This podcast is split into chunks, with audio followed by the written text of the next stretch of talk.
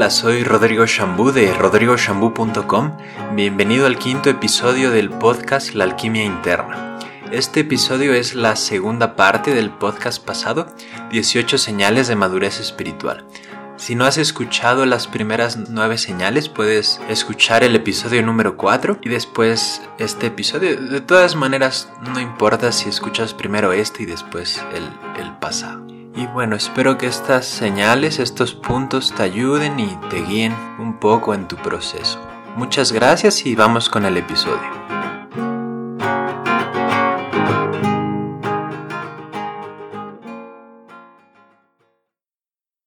Pues bueno, ya el episodio número 5. Te recuerdo que esta es la segunda parte de 18 señales de madurez espiritual, te voy a compartir las últimas 9. Las primeras 9 las puedes escuchar en el episodio número 4 de este mismo podcast. Y bueno, también te recuerdo que son solo ideas. Y bueno, más que ideas son cosas que me he dado cuenta y que he escuchado de algunos maestros y también que yo mismo en mi propia vida, en mi propia experiencia me he dado cuenta.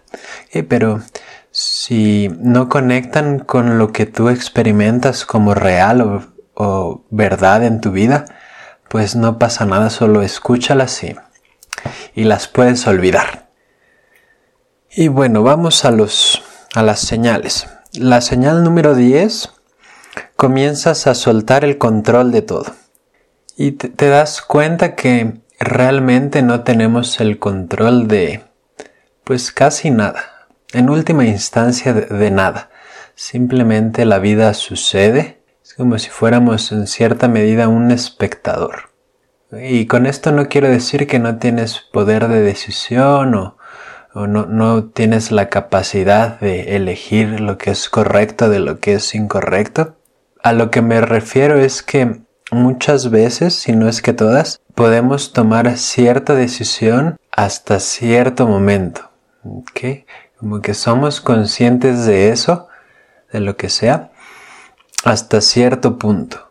Y anteriormente simplemente no teníamos la capacidad de poder tomar esa decisión o de poder elegir o de poder ver la vida de cierta manera. Entonces como que la vida es un proceso y cuando es su momento las cosas suceden, no antes, no después. Bueno, eso es en gran medida es, eh, a esto a lo que me refiero con que no tenemos el control de casi nada. Y un poco más en tu experiencia interna, si te das cuenta, los pensamientos o las emociones o lo que sea que suceda simplemente surge. No, no, es algo que podemos realmente controlar, es algo que simplemente surge en nuestra experiencia. Y entonces, si no entendemos esto, desde una perspectiva somática o desde tu cuerpo, comienza esta lucha contra lo que está surgiendo en tu experiencia, ya sean pensamientos o también emociones o recuerdos o situaciones. Entonces cuando notamos que la experiencia o el pensamiento o la emoción simplemente surge, podemos permitir que surja sin emprender una batalla contra nuestra propia mente, por así decirlo. Y entonces en cierta medida nos es más interesante descubrir ese espacio o ese lugar de donde surgen esos pensamientos, de donde surgen esas emociones, donde surgen esas imágenes y el lugar a donde regresan. Y esto te da mucha más libertad porque no necesitas que tu experiencia sea de cierta manera. que Puedes permitir que sea de la manera en la que está surgiendo. Entonces esto va muy de la mano con esta, con este entender, este saber que no tenemos el control de casi nada y como lo dice el punto número 10, comienzas a soltar el control de todo. Y al mismo tiempo te das cuenta cómo la propia vida tiene su propia inteligencia. Y las acciones y las decisiones que tomas empiezan a surgir de ese espacio de manera espontánea sin tener que estarlo pensando, sin tener que estarlo analizando. El punto número 11, dejas que los demás sean tal como son. Y este tal vez sea uno de los puntos más, bueno, en mi caso de los más difíciles, porque va muy de la mano con el punto pasado, que sueltas el control de todo. Y gran parte de este control que queremos tener es la manera en la que los demás nos ven, la manera en la que los demás nos tratan, la manera en la, que los demás se comportan, la manera en la que los demás piensan. Y entonces es muy desgastante en, en cierta medida porque te das cuenta que las demás personas pues tienen su propio mundo, sus propias experiencias, que también ellos pueden entender las cosas hasta cierto momento en su vida. Antes de ese momento en su vida no son capaces de poder verlo. Entonces, cuando te das cuenta de eso, pues empieza a ver un poco más despacio y también empiezas a respetar mucho los procesos de las demás personas. A mí me pasa mucho cuando comparto alguna enseñanza, lo comparto con pasión y quiero que la otra persona lo entienda con la misma pasión con la que yo lo siento y que lo experimenten y que lo vivan y que suelten su manera de ser o la manera en la que han venido comportándose o que puedan ver esa situación, ese problema desde otra perspectiva que yo les quiero compartir. Y muchas veces me llevo la desilusión de que pues la otra persona no lo entiende realmente. Okay, está muy aferrada a su manera de ver la, la situación. Okay, o platicas con esa persona días después y te das cuenta cómo sigue en ese mismo patrón, en esa misma idea, en, en ese mismo querer ver las cosas como las ve. Que en cierta manera un poco terco o terca. Entonces me pasa, me pasaba o me sigue pasando esto de que pues me desilusiono un poco y, y y siento que lo que digo, lo que puedo compartir no tiene ese impacto en las demás personas. Y poco a poco me he dado cuenta, he ido descubriendo cómo, he ido entendiendo más bien, pues eso, que las personas llevan su propio proceso, su, su propia vida, que lo van a ir entendiendo a su ritmo y a su manera, ¿ok? No, tal vez no de la manera en que yo lo siento o en la que yo lo experimento, pero sí en su propia manera.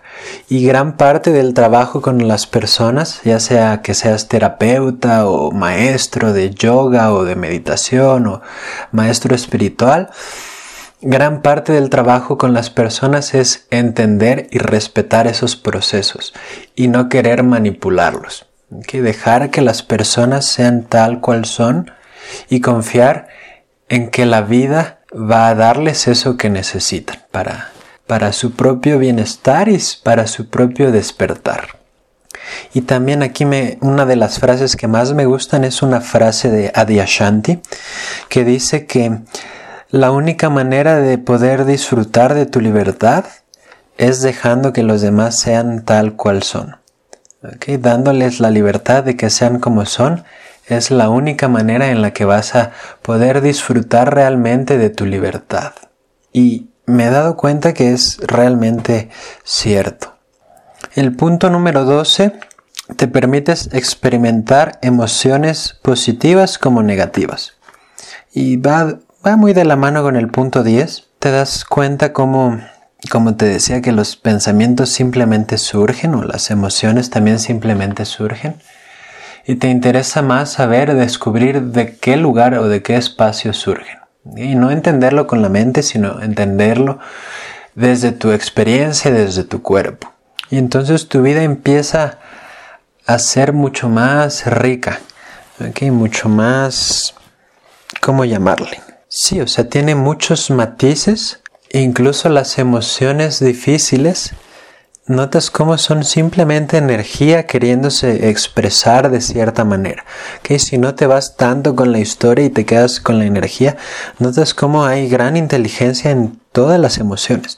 Y también vas soltando esta identificación con ser solo una persona positiva y con puras cualidades positivas y abrazas todo lo que eres, ¿ok? Con toda tu sombra, con todas tus partes heridas, las partes que no te gustan, con esos pensamientos también que no te gustan tener. Cuando viene esta madurez espiritual empiezas a abrazar más y más partes de ti, más y más aspectos de ti, que, te, que es lo que te hacen realmente humano. Entonces también te das la posibilidad, la oportunidad de experimentar de todo. El punto número 13 es que vives tu vida de manera más sencilla. Y te das cuenta cómo entre menos es más, como dicen. entre menos cosas, por así decirlo, tienes en tu vida, más tiempo tienes también para dedicarle a, tus prácticas y a simplemente vivir y disfrutar esas cosas que tienes. Y poco a poco te vas dando cuenta cómo la espiritualidad es eso, simplemente vivir tu vida, estar completamente en tu vida, poder abrirte a lo que la vida te está presentando. No son estas experiencias extraordinarias y tampoco vas a estar todo el tiempo en ese estado como, no sé, como en un estado, ¿cómo le llaman? En un estado expandido de conciencia, que a veces es muy sutil, muy pequeño, muy suave, eso que vas a estar experimentando, pero muy poderoso. Entonces te das cuenta cómo la verdadera espiritualidad está en esas cosas pequeñas de la vida. En tomar una taza de té, en barrer, en lavar los platos, en poder observar y experimentar un atardecer y convertirte en ese atardecer, en ver una nube, en el hecho, en el simple hecho de respirar, eso es la, bueno, desde mi perspectiva, eso es la verdadera espiritualidad. Nada extraordinario, nada del otro mundo, algo muy sencillo. El punto número 14, que va muy de la mano con lo que acabo de decir, es que tu vida y la espiritualidad son lo mismo. Bueno, tal vez no tengo que decir mucho más de esto, más que eso que estás viviendo, eso que la vida te está presentando, eso es donde puedes practicar. Y eso es la espiritualidad. Que no tienes que dejar de hacer tal vez algunas cosas sí que no te nutren, que no te benefician a ti ni a otras personas, pero no tienes que cambiar tanto tu vida, no tienes que dejar tu trabajo, no tienes que irte de retiro, no tienes que irte a la India, no tienes que ir a ningún otro lado. Lo que ya está sucediendo en tu vida es esa puerta, ese portal a un estado de conciencia más abierto, más expandido, así como es tu vida ahorita, en este mismo instante. La señal número 15 es que viene un amor y compasión espontánea por los demás y por todo, sin forzarla. Creo que en el episodio número 2 de este mismo podcast, el episodio 2, se, llama ¿Cómo ser más compasivo y amoroso? No sé cuántas, tantas señales para ser no tan tantas, tantos pasos para ser más compasivo y amoroso. Creo que eran 11. 11 pasos para ser más compasivo y amoroso. Donde te explico cómo pues no tienes que forzar ese amor y esa compasión. Simplemente cuando haces ese trabajo, trabajo interno, ese trabajo de sombra, ese trabajo de ir a tus partes oscuras y heridas, cuando haces ese trabajo, Después de un tiempo empieza a surgir este amor y esa compasión espontánea por las demás personas y por toda la existencia. entonces te recomiendo escuchar ese, el episodio número 2, para que puedas entender un poco más este punto. Eh, la señal número 16 es que te das cuenta que las prácticas apuntan hacia la verdad, pero no son la verdad, y en un punto se convierten en un obstáculo. es, es conocido ese dicho que dice que el dedo que apunta a la luna no es la luna. O, como, e, o como otra que dice el mapa no es el territorio. Entonces, las prácticas son muy necesarias. Algunas personas sabrá que no, que ya vienen muy conectadas con esa intuición y con esa conciencia, pero para la mayoría de nosotros las prácticas son necesarias. Varias prácticas tal vez, y ya que encuentras un linaje o el linaje que más te llama, practicar y practicar y practicar es muy importante, muy muy importante. En futuros episodios te voy a compartir un poco más de la importancia de practicar. Y después de un tiempo de practicar, pueden ser años, pueden ser meses, por lo regular son incluso décadas, depende mucho de tu karma y de tu experiencia. Pero llega un punto en donde esas prácticas se convierten también en un obstáculo, que te alejan un poco de la experiencia. Y también crean esta dependencia en las prácticas. Entonces, en un punto de tu camino espiritual, y tú lo vas a ir notando, lo vas a ir sintiendo, eh, ese esfuerzo, ese intentar, ese practicar tanto, simplemente lo vas a tener que soltar. Y simplemente descubrir la verdad así como es, sin tanta práctica. Pero para eso las prácticas te van preparando. Entonces, pues no, no, me gustaría decir más, simplemente eso, que en un punto las prácticas se convierten un poco en el obstáculo. Entonces llega un punto en tu camino en donde tienes que soltar la práctica y tu identificación con esta persona que practica, con el meditador, con el buscador espiritual, porque eso también se convierte en un obstáculo. Toda esa identidad que has obtenido de esas prácticas y de, ese camino, en un punto lo tienes que soltar. La señal número 17 te permite sentir tu sufrimiento, el de los demás y el del mundo. No es algo contra lo que luchas, no es algo que rechazas en ti y en los demás, porque te das cuenta que ser humano implica sufrir, porque eventualmente todos nos vamos a morir y eso puede traer gran dolor, gran sufrimiento. Y por muchas otras cuestiones también, ese sufrimiento está ahí y no es algo malo, es algo que nos hace realmente humanos. Entonces cuando entiendes eso, lo permites y te permites sentir tu propio sufrimiento y Puedes sentir también el sufrimiento con las demás personas y puedes conectar con las demás personas desde un lugar mucho más profundo. Y eventualmente puedes sentir y abrazar y sostener el sufrimiento de todo el mundo, de todo el universo. Y te das cuenta como mucha gente no ha sido o no es capaz de sentir ese dolor, ese sufrimiento. Y entonces se va creando esta energía o esa energía se va quedando en el colectivo, en el subconsciente colectivo. Entonces, de alguna manera, entre más nosotros nos permitimos sentir ese dolor y ese sufrimiento de nosotros y de los demás, también permitimos que se vaya purificando esa, ese karma o esa energía colectiva. Entonces, tal vez futuras generaciones ya no van a tener que experimentarlo tan intensamente entonces es eso también, ese sufrimiento trae gran parte de inteligencia, algo, como te decía, que nos hace humanos, que nos llena de amor, que nos llena de compasión. Y bueno, la última señal, la señal número 18, es que te das cuenta que no necesitas ser bueno en todo. Esto va un poco de la mano con un punto pasado que platiqué en el episodio pasado, el que no necesitas ser especial o te das cuenta que no eres especial. Entonces también te das cuenta que no necesitas ser bueno en todo. Tal vez tienes ciertas habilidades de las, que, de las cuales puedes tomar provecho.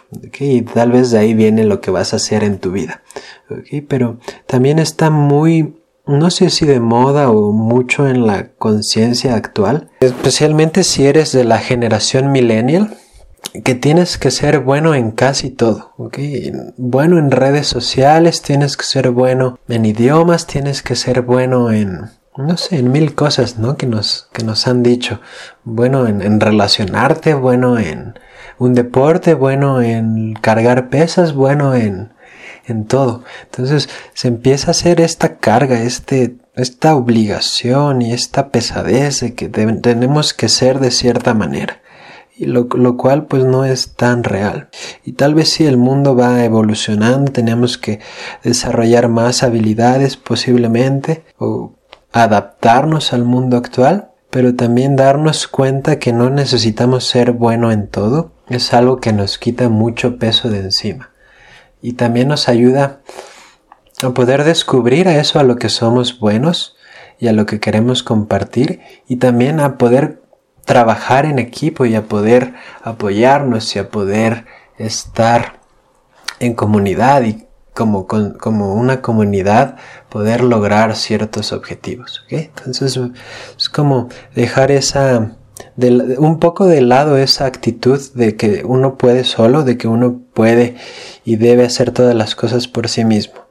Porque es en gran medida pues una de las situaciones, una de las maneras de pensar que nos han traído a tantos problemas.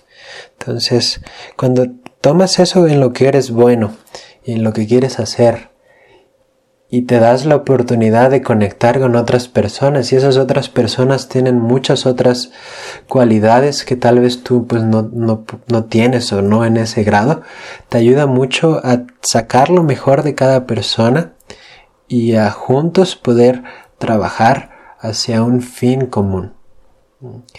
Entonces, si tú te sientes así como que te tienes que ser bueno en todo para poder siquiera sobrevivir, eh, te invito a que sueltes esa creencia. Y tal vez sea un poco difícil porque como que constantemente la sociedad, nuestros padres y la vida bueno, la vida no, nos llevan a, esas maneras de pensar muy separadas, muy egoístas, muy enfocadas solo en nuestro bienestar. Entonces, pues bueno, te invito a que abras un poco más tu perspectiva y a que te relajes también y a que confíes en que lo que estás haciendo está bien y que la vida te va a dar eso que necesitas a su tiempo y en su momento. Y bueno, eso es todo por ahora. Esas fueron, esas fueron las 18 señales de madurez espiritual. Espero te hayan gustado y espero que las vayas experimentando en tu vida. Estoy abierto a tus comentarios si gustas mandarme un mensaje, un correo a mi correo rodrigoshambu.gmail.com o también puedes dejarme un mensaje en mi Facebook, Rod bueno, así aparezco, o Rodrigo Shambú es la página, la fanpage. Y bueno, pues muchas gracias. Te recuerdo que si te gusta este episodio y los episodios que estoy haciendo, puedes darle un like, ya sea en iBox o no sé si en iTunes se puede. Creo que en iTunes puedes calificarla, puedes puntuarla y puedes recomendarla. ¿Ok? El episodio o el podcast. Y bueno, eso me, me ayuda mucho a mí pues muchas gracias por tu atención, por tu apertura, por tu interés en estos temas, en tu propia, en tu, tu propio crecimiento, en tu propio despertar. Y bueno, te mando un fuerte abrazo y nos escuchamos pronto en el próximo episodio de la alquimia interna. Muchas gracias.